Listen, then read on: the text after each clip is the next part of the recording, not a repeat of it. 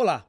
Para a maioria dos empresários, é difícil pensar na estratégia quando passam a maior parte do dia realizando tarefas operacionais.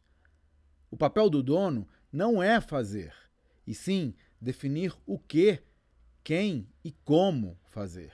E estabelecer indicadores que permitam verificar se foi bem feito. Isso chama-se delegar.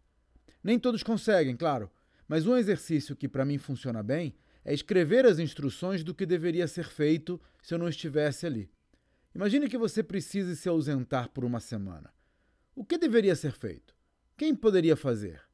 Como saber se ficou bem feito? Esse é um modelo que permite o crescimento, porque não depende de você para fazer bem feito e, portanto, pode ser replicado.